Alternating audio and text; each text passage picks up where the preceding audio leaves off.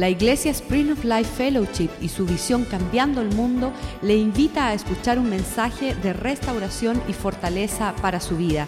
Escuchemos a nuestro invitado.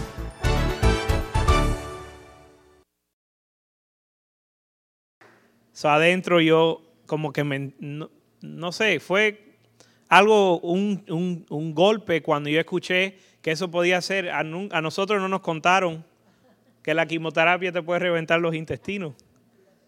Y, y, pero, pero el Señor es fiel de traer, de, de, llevarlo por todo ese proceso, que, de ese verso que Él compartió en Isaías. Um, y el Señor a veces nos lleva por esos tiempos difíciles um, para enseñarnos cosas que tal vez no entendemos o no lo apreciamos eh, cuando estamos en los montes. Sí lo apreciamos cuando vamos por el, íbamos por el hospital, iban a, a, a, sedar o a poner a dormir a mi, a hija para el primer tratamiento. Y el pastor iba caminando, esto es un valle, vamos por el valle. Y el Señor nos lleva por valles donde no entendemos. Pero a través de ese valle le queremos dar gracias. No, ustedes no se pueden imaginar el apoyo que nosotros sentimos uh, primeramente en el Señor. Eh, yo me acuerdo otros valles donde yo he pasado, donde yo sentía que el Señor me, estaba cargando, como si todo el mundo se estaba cayendo alrededor, pero, pero, pero el Señor me cargaba a través de todo eso. Y, y, y eso sentimos ahora. De hecho, el Señor a Humberto le trajo la misma palabra por dos diferentes personas dos veces. A nosotros el Señor fue fiel de traernos una palabra la noche antes de que todo eso sucediera. Una hermana de la iglesia le dio, Ashley Marriott le mandó un, no sé si era un devocional, pero una palabra precisa a tiempo que otro día lo compartimos. Pero es, también estamos bien apreciados del todo el amor, estamos humillados, no sé si se dice así, eh, nos sentimos no digno del amor que esta iglesia nos ha eh, mostrado, del cuidado que han tenido la familia de Dios para con nosotros. Todo el mundo se ha prestado para traer comida, todo el mundo se ha prestado para visitar. Más que nada, yo sé que todos están orando. Ah, le pedimos que sigan orando, como él le puede contar la quimioterapia. Eh, el, el plan muchas veces es de largo plazo, para Valeria le toca dos años. Sigan orando por Valeria, pero cada uno de ustedes que, ha orado o que ha brindado su ayuda, que nos ha ayudado, visitado, eh, el Señor los ha usado a ustedes para fortalecernos y le damos gracias al Señor por brindarse de esa forma también. Amén. Vamos a orar. Padre, otra vez te damos gracias por tu bondad. Gracias por tu, por tu misericordia. No somos dignos, Señor, de ser llamado tu pueblo, de ser contado en tus propósitos, Señor. Pero a ti te ha placido llamarnos.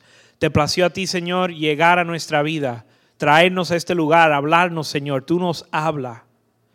Y a ti te ha placido tratar con nosotros. Y nosotros, Señor, nos hemos agradado de eso y queremos conocerte más. Queremos que tú sigas obrando en nuestra vida. Señor, sabemos que no hemos llegado, pero una cosa hacemos, Señor. Olvidando todo lo de atrás, proseguimos hacia adelante, hacia la meta, Señor, por la cual tú nos llamaste en Cristo. Háblanos esta noche, Señor, a través de tu palabra. Escudriñanos, Señor, con tu espíritu para que seamos transformados, para poder llevar tu gloria a este mundo, para poder agradarte, para poder conocerte, Señor, hacerte conocer en las naciones, conocer tu propósito, Señor, y cumplirla. En el nombre de Jesús te damos gracias. Amén. Amén. La computadora se quiere dormir, vamos a ver si se prende. Um, el pastor estaba compartiendo y hoy me toca compartir, tratar de traerles el mensaje, la esencia del mensaje que el pastor compartió ayer en, el culto de, en inglés. Y una de las cosas que el pastor estaba hablando dice que cuando llegó de su viaje em, y estaba reflexionando, él lo que pudo ver es que fueron 12 días de, un, eh, de una administración constante. Y el, ministrar, para los que no saben, suena una palabra bien formal, bien religiosa, pero la administración es servicio, es el, el ministro es un siervo y el ministerio es servicio. Y dice el pastor que eran 12 días de servir temprano, tarde y noche. Predicaba por la mañana, traducía al segundo servicio, al tercer servicio predicaba, el cuarto servicio y, eran como seis servicios al día, todos los días y después de los servicios, ¿cuántos les gusta hablar con los pastores cuando vienen y comparten un mensaje? Entonces, después de los 15 servicios diarios, la gente viniendo con sus cargas. Les, quiero decir algo ah, para comenzar. Porque el llamado del Señor es, es fuerte y es, alto, es un llamado supremo, bien alto. Todos estamos aquí por la gracia de Dios. Si una cosa, el hay, hay unas cosas, yo conozco al pastor 18 años ya. Y en todo ese tiempo hay ciertas claves. En todo lo que él, yo he podido aprender de él, ciertas claves que él siempre nos hace resaltar. Una de ellas es amar al Señor con un corazón sincero, con un corazón simple y no desviarnos de eso. Cuidar la simple y sincera devoción a Cristo. Pero la otra clave que Él nos ha mostrado es que el servicio a Dios es a través de su gracia. Nosotros estamos aquí por la gracia de Dios. Usted está ahí y obviamente yo pienso en esto ahora por lo que yo estoy pasando, ¿no? Pero uno está luchando en su vida y luchando y, esforzándose y programándose o proyectándose hacia una dirección. Y de un día a otro, su vida puede cambiar, ¿verdad, Humberto? Yo no sé lo que hacía Humberto, pero él nos empezó a contar que no estaba en los caminos del Señor. Yo no sé qué él hacía con su vida, pero yo supongo que él iba a millón. ¿Pero a dónde? En sus planes. Y nosotros estamos en nuestros planes. Y de un, en un momento su vida puede cambiar. En un momento su vida puede terminar. O puede cambiar de una manera que todos sus planes, esfuerzos, todo lo que usted tenía planeado para su vida, se aniquilan a un momento y usted llega a tener, la Biblia nos instruye a vivir día a día, pero muchas veces no lo hacemos. Y nosotros tenemos tantas, nos metemos en tantos líos y nos preocupamos tanto, pero nosotros estamos aquí por la gracia de Dios. Dice la Biblia que somos, en, en inglés es un, no un viento, sino como un suspiro, un, vapor es nuestra vida. Un vapor que se desvanece. No solo un vapor, sino un vapor que se desvanece. Entonces nosotros estamos aquí por la, la gracia de Dios. Todo lo que podemos hacer es por la gracia de Dios. Entonces, por la gracia de Dios, nuestro pastor pudo ir y servir allá en, en, um, el Perú y cuando volvió, dice que estaba tan ocupado allá, no, no, llegó ni siquiera a enterarse de todo lo que estaba pasando en los Estados Unidos y todo lo que estaba pasando en el mundo, no, no estaba atento a las noticias. Y cuando llegó, eh, se puso a reflexionar en las cosas que habían pasado. Eh, estaba el asunto de, las embajadas donde mataron, donde entraron y invadieron y mataron a los embajadores y, el mundo en un caos y en un desorden. Él, meditaba en el hecho de que en un país cristiano los que se están las opciones para, para elegir un presidente son un mormón y un ateo o, él, ateo o crea, creo en todo, no creo en nada, creo en lo que sea. Entonces, en un país cristiano que los líderes, los únicos que se levantan, son no, no siguen y no sirven a Cristo. Y es el mundo, lo que él, lo que él estaba, em, el, en análisis o el, el resumen de lo que él vio es que el mundo, lo que ya sabemos, ¿verdad? Este mundo está hecho un caos. El mundo está pervertido. Ustedes, aquí en la iglesia tal vez podemos disfrutar del, entre cierta manera de decirlo, como una burbuja, ¿verdad? Como un, lo que, las conversaciones aquí no son las mismas que tenemos cuando vamos a, al trabajo o tal vez aún con nuestros familiares, con la gente que conocemos. El mundo está en un caos. El mundo está en tinieblas. El mundo está en desorden. Él estaba meditando cómo es que en este país, en este país que no haya líderes cristianos, es como, él dijo él, como un matrimonio donde, aunque son cristianos, ¿verdad? Porque supuestamente una nación cristiana, imagínense un matrimonio cristiano donde el padre, donde la mamá no escucha al papá, donde los hijos no escuchan a la mamá y todos le hacen caso a los hijos. Todo está fuera de lugar. Y el Señor nos ha mandado, el Señor ya nos dio, número uno, nos dio un ejemplo y número dos, nos ha dado un, una, un mandato, un, nos ha encargado con algo. Podemos poner a Génesis 1, por favor, en, el, en la pantalla.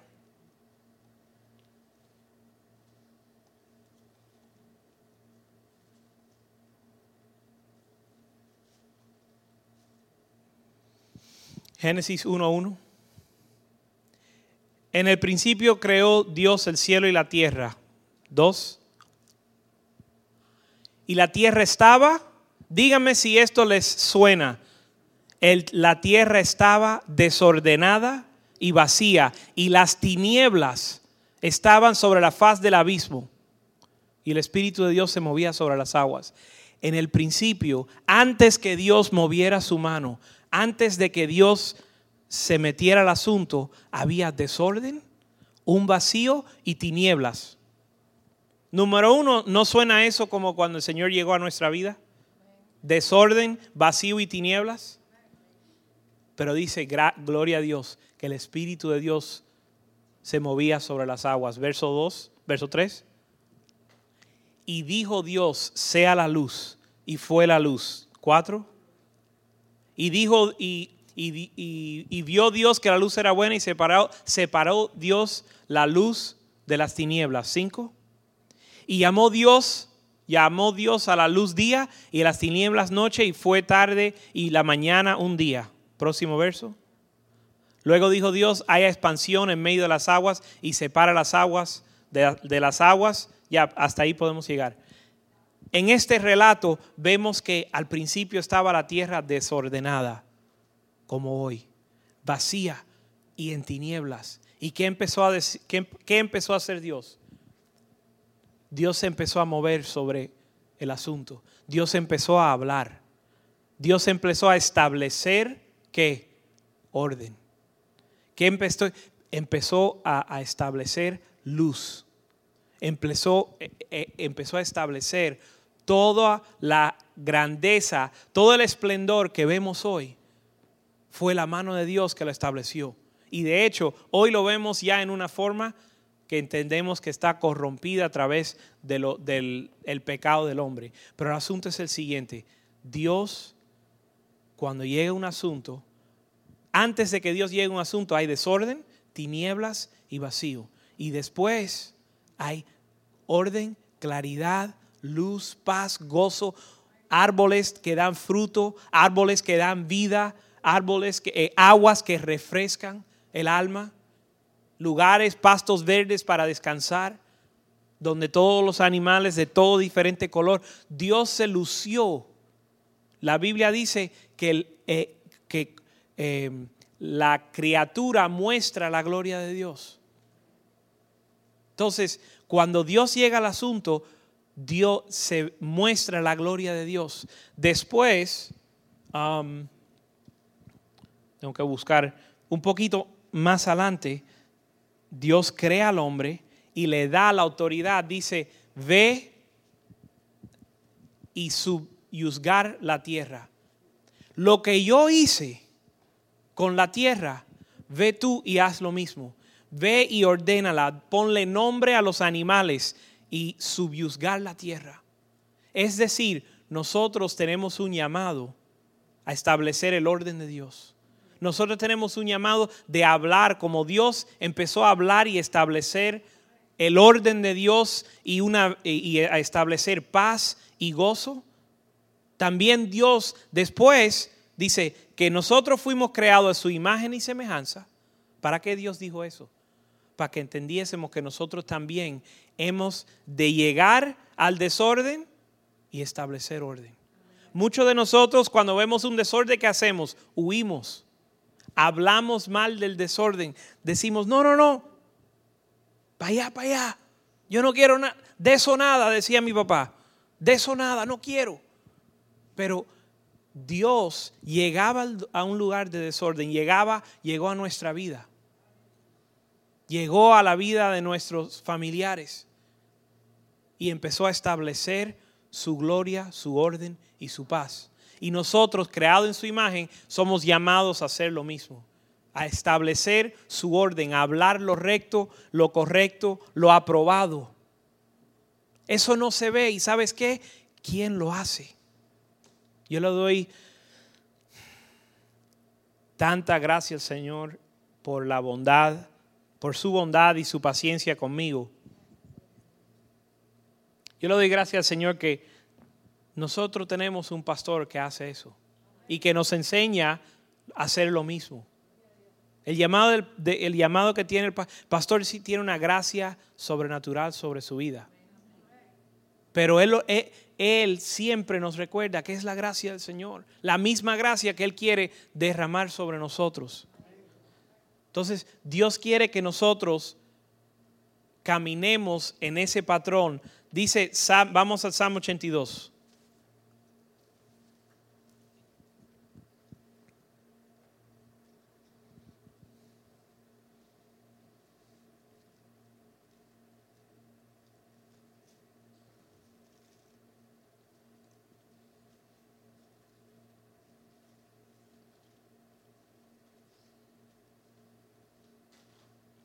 Verso 5. No saben, no entienden, andan en tinieblas, tiemblan los cimientos de la tierra. Mas en Isaías 60, verso 1,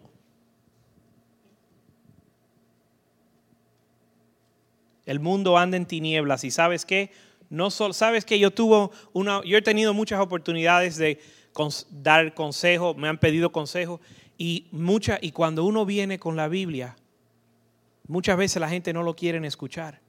Entonces, la dicen, dime cualquier cosa, dame cualquier consejo, pero por favor, no me hables de la Biblia. Y lo que yo les explico, para mí es una imagen tan clara en mi mente. Es como estar en un cuarto oscuro donde uno no sabe ni siquiera con qué está tropezando. Escuchen esto, estás en un cuarto oscuro, no sabes ni con qué estás tropezando y empiezas a pedir ayuda, pero dice, por favor, no prendas la luz. Así es. Andan en tinieblas. Hay tinieblas en nuestra vida o hay tinieblas en la vida de los que nos rodean. Ellos no saben qué hacer, están desesperados. Mas no quieren la luz. No quieren prender la luz. Di, ayúdame tú. Mira, sabes que si yo me meto a ese cuarto contigo para ayudarte a salir y me prohíbes prender la luz, los dos nos vamos a reventar aquí adentro. Entonces, el mundo anda en tinieblas y la única solución, no se ponga usted a dar consejos fuera de la palabra de Dios. Puede ser un buen consejo, pero ese no es el problema, ese no es el fondo y la, la raíz del problema. Este mundo, donde quiera que uno mire, está en caos y desorden. Ahora, vamos a hablar de nuestro papel. Isaías 61. Levántate,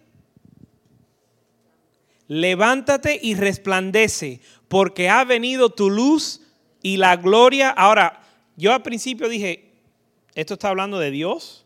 Porque hay versos donde dice, levántate, oh Jehová, y sean esparcidos tus enemigos. Pero fíjese lo que esto está hablando a nosotros. Dice, ha llegado tu luz. Levántate y resplandece, porque ha venido tu luz. ¿La luz de quién? Bueno, dice, tu luz ha llegado. La luz que tú puedes usar. Levántate y resplandece porque ha llegado tu luz y la gloria de Jehová, que es tu luz, ha nacido sobre ti. Porque he aquí que las tinieblas cubrirán la tierra. Esto se escribió hace miles de años.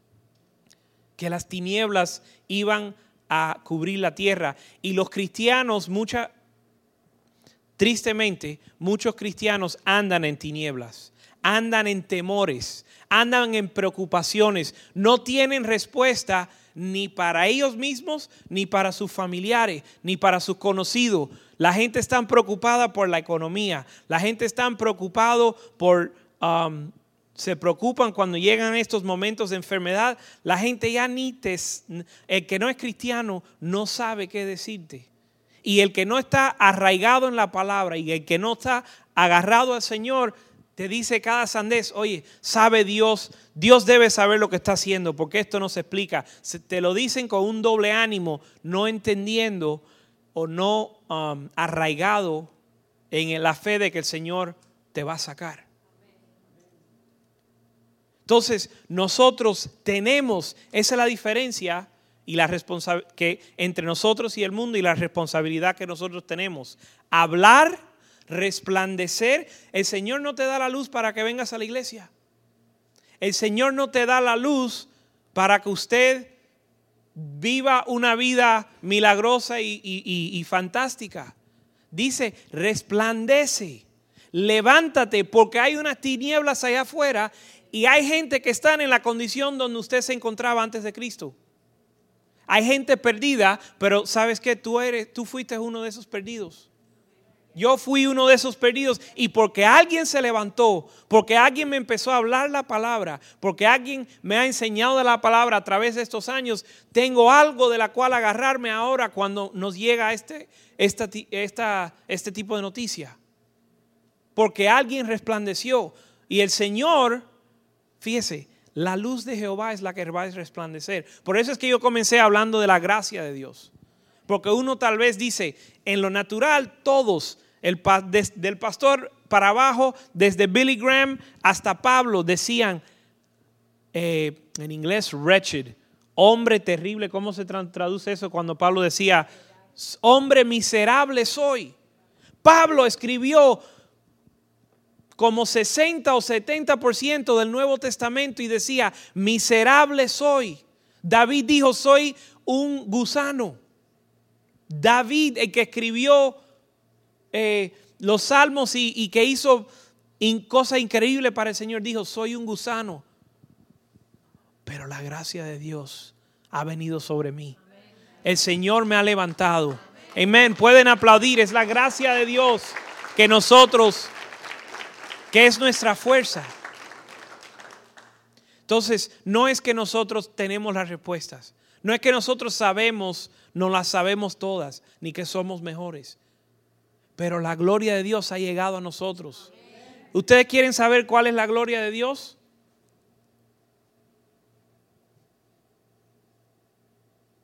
Cuando usted dice la Biblia que el Espíritu Santo nos convence y nos da convicción del pecado y de la verdad. La gloria de Dios, nosotros no podemos traer ni fabricarla pero Dios nos habla.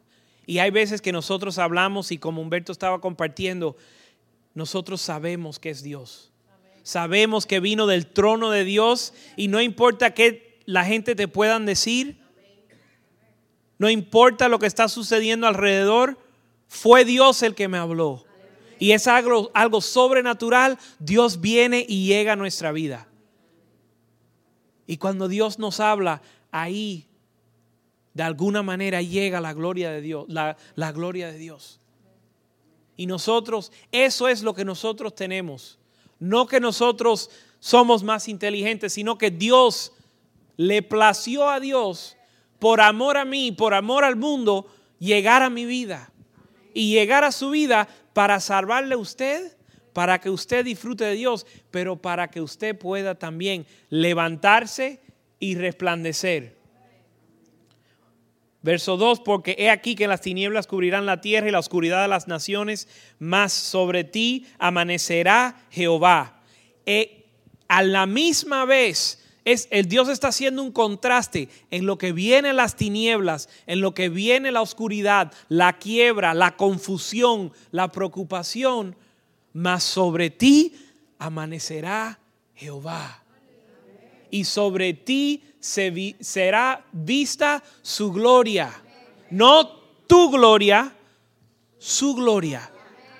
Sobre nuestra vida. Esa es la gloria de Dios que nosotros esperamos. Esa es la gloria de Dios, la cual nos da el denuedo para levantarnos. ¿Para qué? Para el bien de los demás. Para que otros sepan, oye, ¿tienes cáncer? El Señor me sanó de cáncer tienes problemas con su hijo, el Señor eh, eh, restauró esa relación. Tienes problemas con tu matrimonio, el Señor ha restaurado eso también.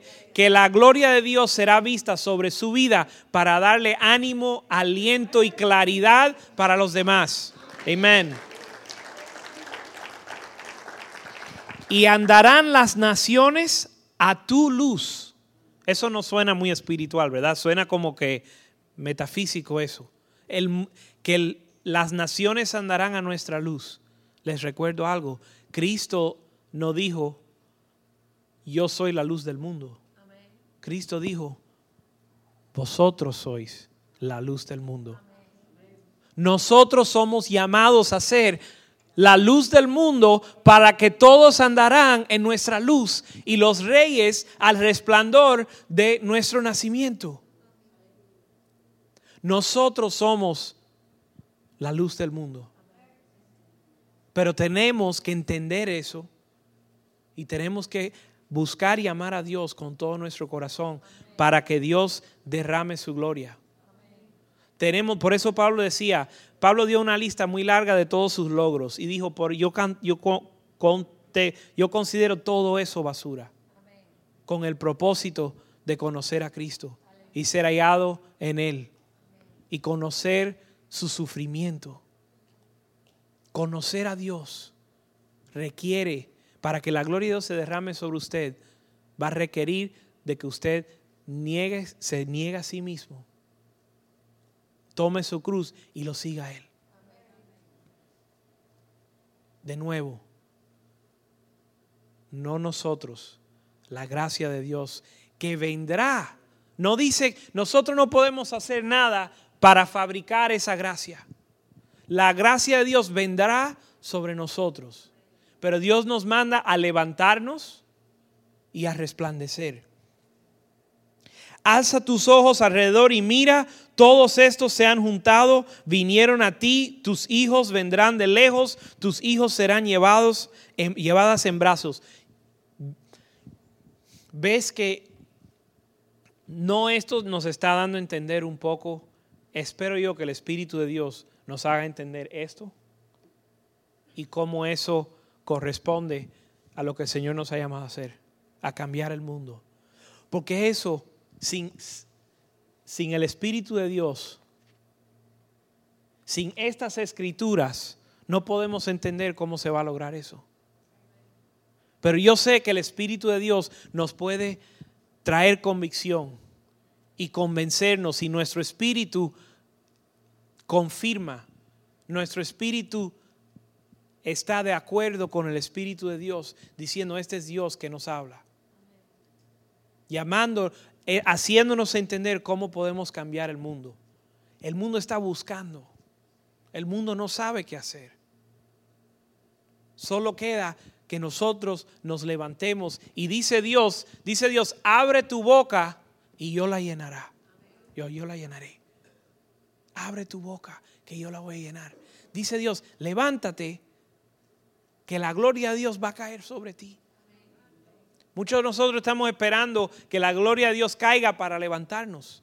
Pero Dios dice al revés, levántate y la gloria de Dios será sobre ti. Y todos, dice, eh, mira a su alrededor, todos estos se han juntado y vinieron a ti. Entonces verás y resplandecerás y se maravillará y ensanchará tu corazón porque se ha vuelto a ti la multitud del mar y las riquezas de las naciones han venido a ti. Vamos a ir a, a Proverbios 31. 31, verso 8 al 9. En lo que compartimos estos versos me recuerdo lo que el pastor compartió ayer, que hay el Viejo Testamento, vemos que es un tipo y una sombra del Nuevo Testamento. El pacto viejo y el, Viejo Testamento es tipo y sombra de lo que Dios iba a traer y lo que lo que estaba por venir. Y era como una, otra manera de verlo es que el pastor dijo que era como una semilla que todavía no es, todo, se parece a lo que va a ser, pero aún hoy no es lo que va a ser.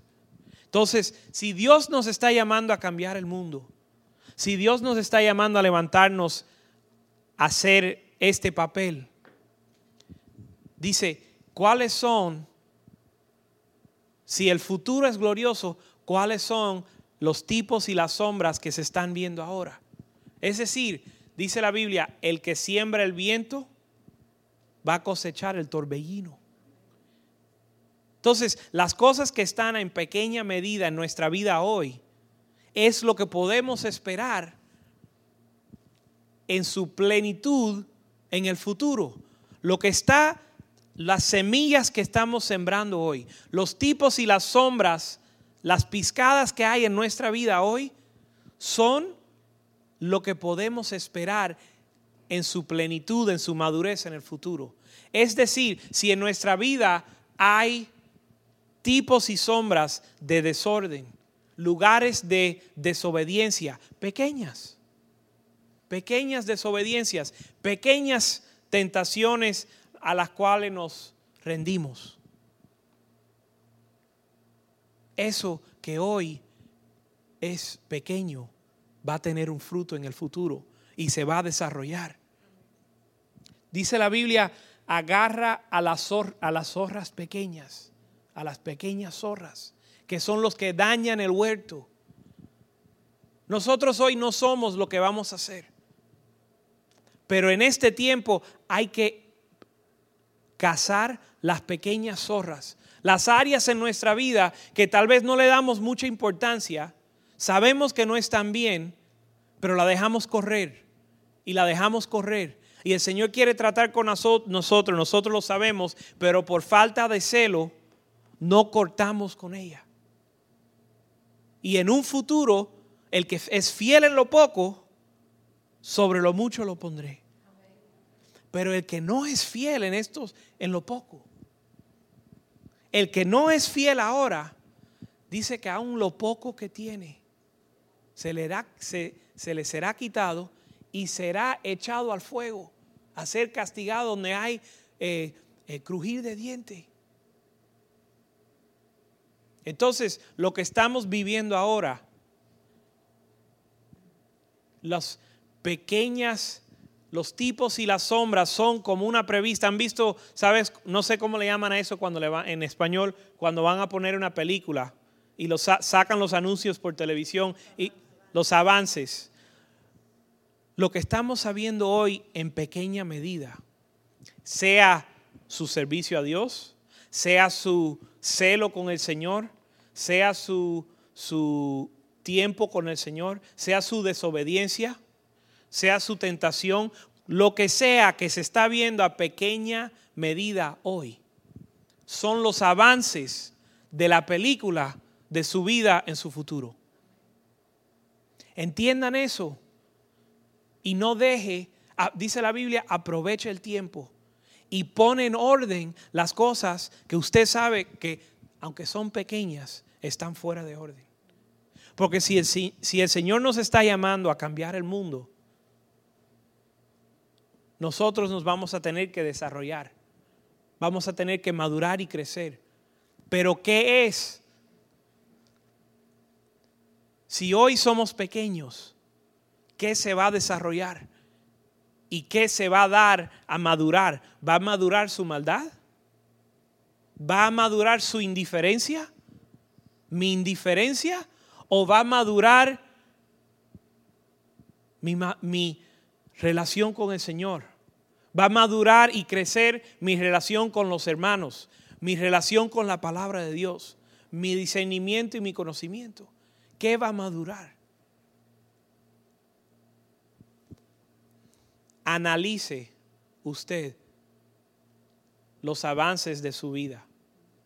Usted puede saber en el futuro lo que viene. Dice la Biblia, hipócritas. Jesús dijo, hipócritas, ¿no ven ustedes que el cielo se pone rojo y que las nubes se reúnen y dices que viene, el, que, que viene lluvia? ¿Cómo es que no pueden discernir los tiempos? Lo que usted está viendo que se está formando, mi papá decía, verde con espina, guanábana. No se haga el bobo, no se haga el loco. Lo que usted está viendo que se está desarrollando, no lo ignores. Son las pequeñas zorras. Llámale al pan. Eh, mi hermano me llamó y me dijo, tú procura que cuando, no me lo dijo así, pero básicamente me dijo, me animó a decir, al pan pan y al vino vino. Habla las cosas como son. Llámale las cosas como son. Y usted en su vida, llámele a las cosas como son. Llámale a la tiniebla, tiniebla, arrepiéntete, corta con eso, corta con esa persona, endereza su vida, empieza a ordenar su vida como Dios quisiera, como si Dios viene mañana. Mira, usted no sabe si mañana lo van a diagnosticar, diagnosticar con una muerte, con una una eh, enfermedad terminal. Usted no sabe lo que va a pasar mañana. Usted no sabe si su vida en un momento va a cambiar. Lo que sí se sabe es que Dios nos ha mostrado lo que Él quiere y queda de nosotros ponerlo en orden y ser obedientes. Si somos obedientes en lo poco, Dios nos puede confiar con las cosas grandes. Proverbios 31, 8 y 9. Abre tu boca por el mudo en el juicio de todos los desválidos. Abre tu boca, juzga con justicia y defiende la causa del pobre y del menesteroso. De nuevo, llámala las cosas como son. Abre tu boca para la justicia. La justicia es lo recto o lo correcto. Cuando usted ve algo, cuando usted puede salir a defender a un inválido, a alguien que tiene menos fuerzas, a alguien que se están aprovechando de ellos, párese en la brecha y abre tu boca para esa, en, en defensa de esa persona. Proverbios 3, 10, 32 dice, los labios del justo saben hablar lo que agrada, mas la boca de los impíos habla perversidades. Proverbios 10:32. Los labios del justo saben hablar lo que agrada. Esto es bien poderoso. ¿Cuáles son nuestras palabras? Dios estableció el orden y la, y la gloria que encontramos en la tierra con su palabra. Ahora, ¿qué estamos estableciendo nosotros cuando hablamos?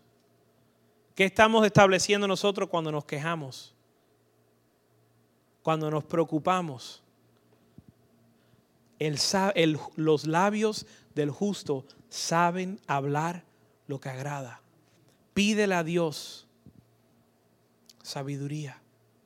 Pídele a Dios que cambie su corazón. No es solo sabiduría, porque dice la Biblia que de, la, de, la, abundancia del corazón habla el hombre. Entonces tú puedes tener sabiduría, pero, pero esa sabiduría no la, no la ayuda cuando te, te pisan el callo. La sabiduría ayuda cuando uno está en un nivel mm, donde uno puede meditar y pensar la respuesta que dar. Y eso es bueno. Pero la Biblia, fíjate que no dice aquí el sabio hable lo que agrada. Dice los labios del justo hablan lo que agrada. Porque eso tiene que venir del corazón. Pídele a Dios, Señor, cambia mi corazón. Para que la abundancia sea algo agradable. ¿Qué estamos estableciendo en nuestra vida con nuestras palabras? ¿Lo recto? ¿Lo bueno? ¿Lo apacible? Lo que trae paz y gozo o lo que trae preocupación, lo que trae pena propia, lo que trae dudas, lo que trae contienda. ¿Cuántas contiendas tenemos por lo que hablamos? ¿Y sabes qué? De nuevo, en este verso no está hablando de sabiduría o intelecto, dice el justo. Señor, cambia mi corazón.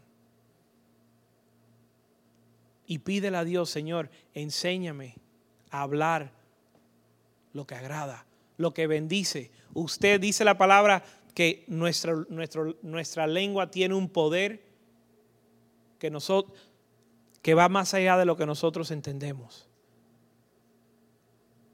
¿Qué estamos hablando? Nosotros hemos de ser, dice Dios, levántate y resplandece. Nosotros hemos de ser aquellos que saben lo que, habla, lo que debemos hablar, cuándo lo debemos hablar, cómo se debe decir y cuándo. Hablando siempre la verdad en amor. Qué lindo hablar la verdad. ¿Cuántas veces hemos sido lastimados por una mentira? ¿Eh? ¿Cuántas veces hemos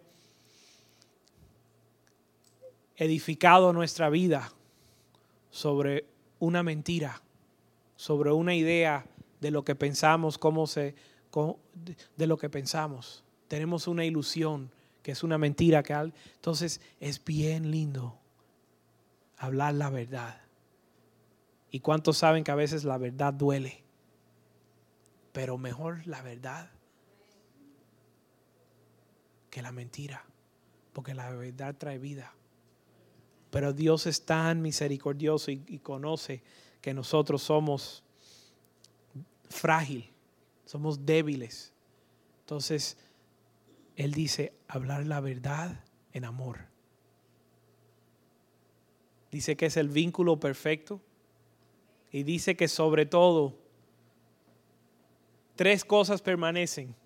La fe, la esperanza y el amor. Usted está preocupado tal vez por su cuenta bancaria, tal vez por una enfermedad, tal vez por una relación. Nada de eso permanece. Tres cosas que son duraderas. La fe, nuestro Dios, es una decisión Mira, yo he, analizado lo, que es la fe. Y al final de todo, el resumen es que es una decisión a creerle a Dios. Dios nos habla y hay que tomar una decisión. La esperanza y el amor. Y lo lo más grande es el amor. Entonces, nosotros ¿Ustedes piensan que si nosotros logramos a juzgar las cosas rectamente y aprendemos a hablar lo que agrada, si logramos hacer un pueblo que habla la verdad en amor, ¿usted piensa que podemos resplandecer en este mundo? ¿Cuánta gente habla la verdad? ¿Cuánta gente hablan con amor? Menos. Ahora imagínese un pueblo que está recibiendo de Dios para poder bendecir a los demás. Podemos hacer, podemos cambiar el mundo. Dios nos ha mandado a cambiar el mundo. Dice, levántate, resplandece, todos los reyes, todo el mundo va a venir a buscarte. Porque la gloria de Dios está sobre ti. Levítico 5.1.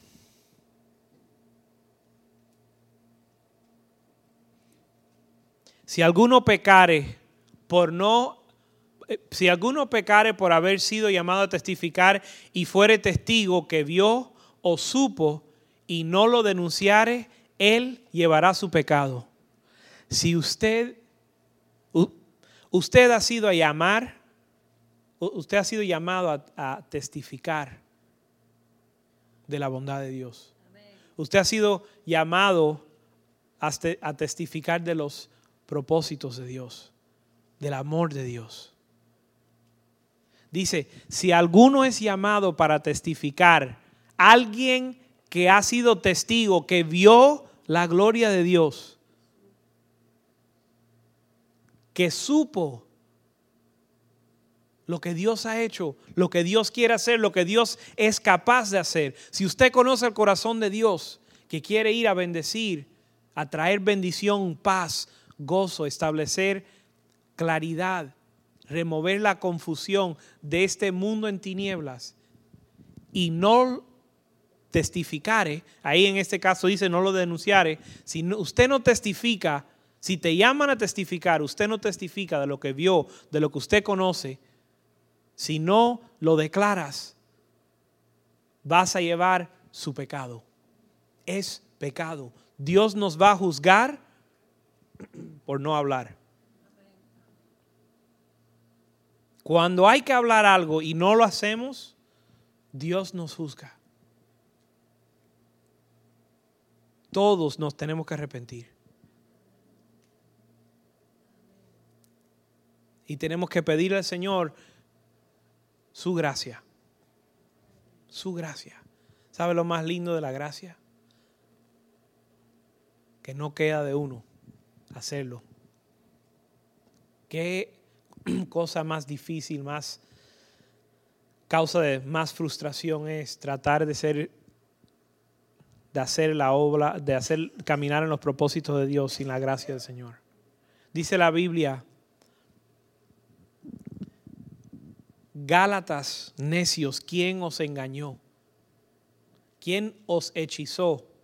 Si usted comenzó, esto a mí me bendice, porque a veces yo me frustro cuando caigo corto. Dice, ¿quién os engañó? Si comenzaste por fe, o por gracia, mejor dicho, si comenzaste por gracia, ¿te piensas correr o terminar la carrera en obras? Piensa usted, si usted comenzó su caminar por la, por, en fe y con la gracia de Dios, sigue caminando de la misma manera. Es la gracia de Dios que nos va a permitir hacer eso. Y la gracia de Dios llega como llega y llega cuando llega. Usted no puede hacer nada, pero cuando llega su espíritu lo reconoce. Y es algo tan que trae tanto refrigerio a nuestro espíritu, a nuestra alma. Trae paz. Es increíble, fíjense lo increíble de esto. Uno se siente capaz de lograr el llamado tan alto de Dios. No capaz en uno, sino que uno siente que lo están llevando. Es como estar en un avión Usted no puede volar, pero usted no tiene ningún propósito cuando el avión le carga, ¿verdad? Digo, no ningún propósito, ninguna dificultad. Usted no puede volar ni yo puedo volar, es imposible. Si usted trata y yo trata, nos matamos. Sin embargo, cuando viene el avión, sabes que el pájaro no puede volar si no fuese por el viento. Si no hay si, el, pájaro en el espacio no vuela. Porque por mucho que le dé a las alas, no hay nada que lo levanta. Pero viene el viento de Dios y nos hace levantar en alas de águila. Y no somos nosotros. Es esa gracia de Dios que nosotros somos obedientes a extender nuestras alas. Señor, tú quieres que yo extienda mis alas. Yo no sé volar. Pero tú dices que si yo te obedezco, tú, vas, tú me vas a cargar con tu gracia. Y es como un viento y es increíble, porque haces lo que fuese imposible hacer sin la gracia de Dios. La palabra de Dios te desanima de una manera increíble si no puedes contar con la gracia de Dios. Dice Jesús, no es difícil, es imposible. Jesús dice, para ti es imposible. Más con Dios, todo es posible. Amén. Entonces hay una gracia sobrenatural que te puede levantar. Hay una gracia sobrenatural que te puede cargar a través de los tiempos difíciles. Tenemos que buscarla. Y tenemos, tenemos que ser celosos por las cosas que Dios nos habla. Tenemos que ser celosos cuando Dios quiere tratar con nuestra vida. Dice la Biblia que Dios es un Dios celoso. Él no quiere que estemos, dice que quiere que estemos o fríos o calientes, porque si estamos tibios nos va a vomitar. Nosotros tenemos que tener un celo para obedecer a Dios.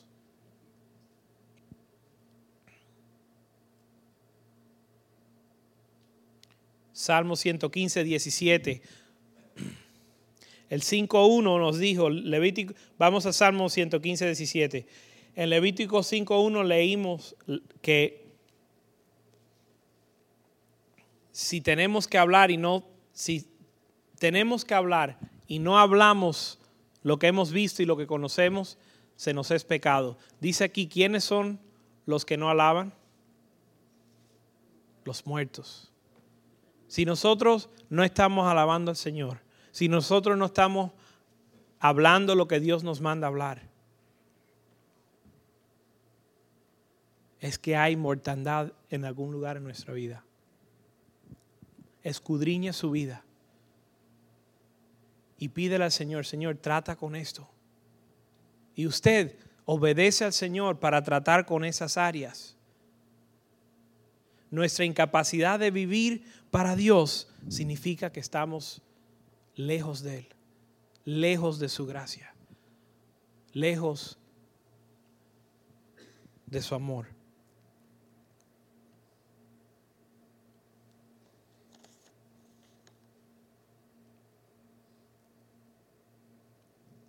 Vamos a Proverbios 2.12. ¿Sabes lo increíble que estamos haciendo esta noche? El pastor me dejó sus notas. ¿Sabes lo increíble que estamos haciendo? Las notas de él eran verso, verso, verso, verso, verso. La Biblia nos instruye a dedicarnos a la lectura, a leer las escrituras públicamente. Solo meditar en estas palabras nos transforma. Aquí en estas palabras hay vida. Para librarte del mal camino, que creo que tenemos que echar para atrás, para librarte del mal camino de los hombres que hablan las perversidades. Hmm. Vete al 11, por favor. La di, ok, sí. La discreción o la sabiduría te librará del mal camino de los hombres que hablan perversidades. ¿Sabes qué? Ustedes, mm, no sé cuántos de ustedes conocen lo que, no, lo que en el mundo cristiano se llama el Evangelio de la Prosperidad.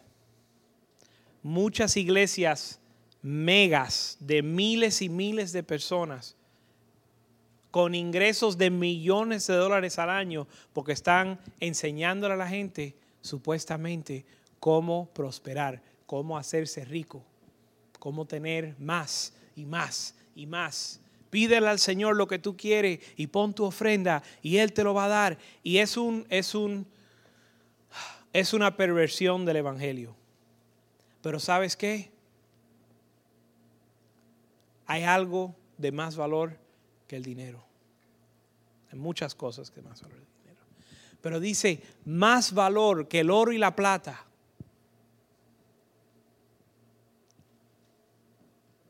Y es gratis. De más valor que el oro y la plata. Y es gratis. Es la sabiduría. La, la sabiduría te libra del mal camino. Verso 1. Eh, digo, I'm sorry, verso 11 era. Lo tenían bien antes. La discreción te guardará. El dinero no te guarda. ¿Verdad? Si, si acaso el dinero te mete en líos, tienes más oportunidades, más dolores de cabeza. Dice la Biblia que el rico no duerme por sus riquezas. Que si la bolsa, que si las propiedades, que si los intereses, que si los inquilinos, que si eh, los empleados. El rico no, no duerme por sus riquezas, más el sueño del, no sé en español, el hombre que trabaja, el, el, como es el obrero, es dulce, porque el tipo está cansado y no tiene dinero. No se tiene que preocupar del dinero y está cansado. Es decir, el dinero tiene su propósito, pero la discreción nos guarda. El dinero no te puede guardar. La, la inteligencia nos preserva. Verso 12. Nos libra del mal camino y de los hombres que hablan perversidades. Nosotros, si le, solo con pedirle a Dios, dice la Biblia, si a alguien le falta sabiduría, pídele a Dios, que da abundantemente. Y ese tesoro que Él da tiene más valor que el oro y la plata.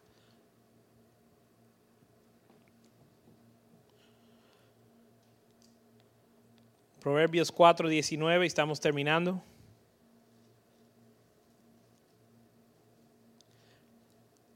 Proverbios 4, 19, el camino de los impíos es como la oscuridad. No saben en qué tropiezan. Lo que estábamos diciendo antes, estar en el cuarto oscuro, no me prendas la luz. Yo soy un impío. Enséñame cómo salirme de esto sin que me prendas la luz porque yo amo las tinieblas. Pero nosotros estamos llamados a traer la luz de Dios, a ser la luz del mundo. De nuevo, a resplandecer, levantarse y resplandecer. Es un mandato, ¿eh? No es una no es un verso lindo, no es una opción, es un mandato. Levántate, resplandece, que yo voy a estar contigo. Y vamos a terminar con este verso, Primera Crónicas 12, 32.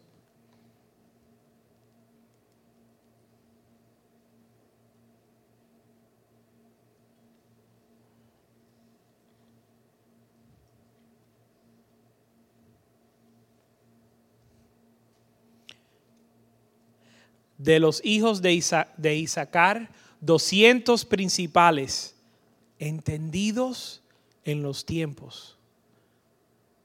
¿Estamos nosotros entendidos de los tiempos? Entendemos, como la Biblia dice, ves, no es ningún misterio. Vemos lo que está pasando en el mundo, vemos la caos, el caos, vemos la confusión entendí, entender los tiempos, redimir el tiempo, dice la Biblia, los tiempos que estamos viviendo, los entendidos de los, en los tiempos y que sabían lo que Israel debía de hacer. Nosotros no somos llamados para estar en confusión, para estar perdidos, para estar preocupados para estar en, el, en la misma condición de este mundo. Nosotros somos llamados a ser los que entendemos los tiempos, y los que sabemos qué debemos que hacer, cuyo dicho seguían todos sus hermanos. Una vida que otros pueden imitar, una vida que otros pueden seguir a pastos verdes, que la gente, las personas nos imiten a nosotros. ¿Cómo es que trato a mi esposa? ¿Cómo es que trato a mis empleados? ¿Cómo es que el trato con esta con este pleito que puedo tener? ¿Cómo es que le hablo a mis hijos? Aquellos que sabían lo que se tenía que hacer y que sus hermanos lo podían seguir a un lugar de bendición.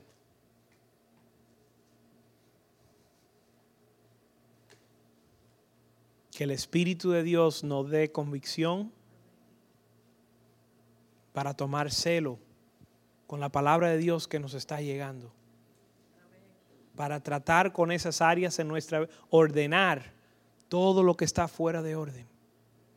Hablar en nuestra casa, en nuestro trabajo, en la calle, hablar y establecer el orden de Dios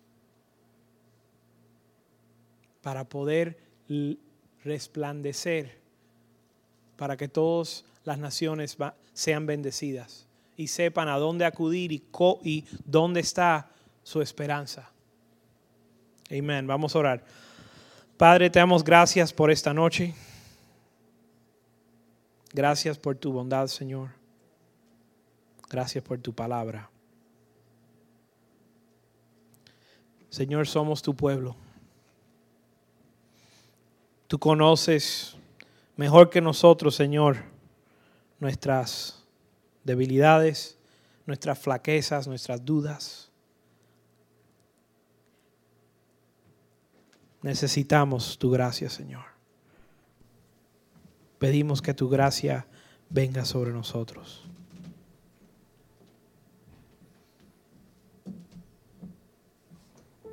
Y Señor, con tu gracia, nos proponemos a ordenar las áreas de nuestra vista, de nuestra vida, los avances de nuestra vida que tú nos has dado para entender las áreas donde tú estás tratando con nosotros, Señor. Proponemos que vamos a tratar y lidiar con celo en esas áreas, Señor, para corregirlas. Y vamos a levantarnos, Señor. Con tu gracia nos vamos a levantar. Vamos a hacerte fiel. Con tu gracia, Señor. Con tus fuerzas podemos. Sin ti, Señor, tú sabes. Y nosotros sabemos.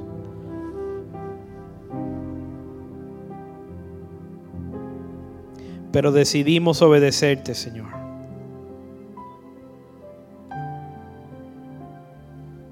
Queremos participar en tus propósitos. Queremos levantarnos y resplandecer.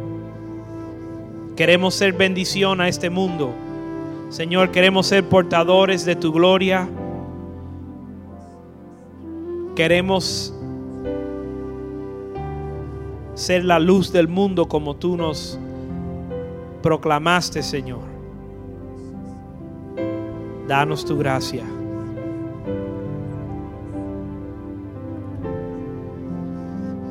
para realizarlo. Danos tu gracia cada día en nuestras relaciones, en nuestros tratos con los demás, especialmente aquí en la iglesia. Que tu gracia abunde en cada conversación. Que podamos hablar la verdad en amor, Señor, edificándonos los unos a los otros con una misma mente, en una misma mente, Señor. de acuerdos y unidos para servirte a ti, para hacer tu voluntad.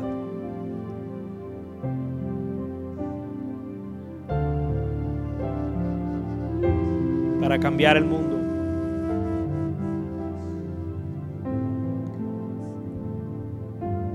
Para bendecirte a ti, Señor, y bendecir a los demás. Te damos gracias y te ofrecemos estas alabanzas en el nombre de Jesús. Amén. Amén. Después de la alabanza, están despedidos. Amén. Vamos a ponernos en pie.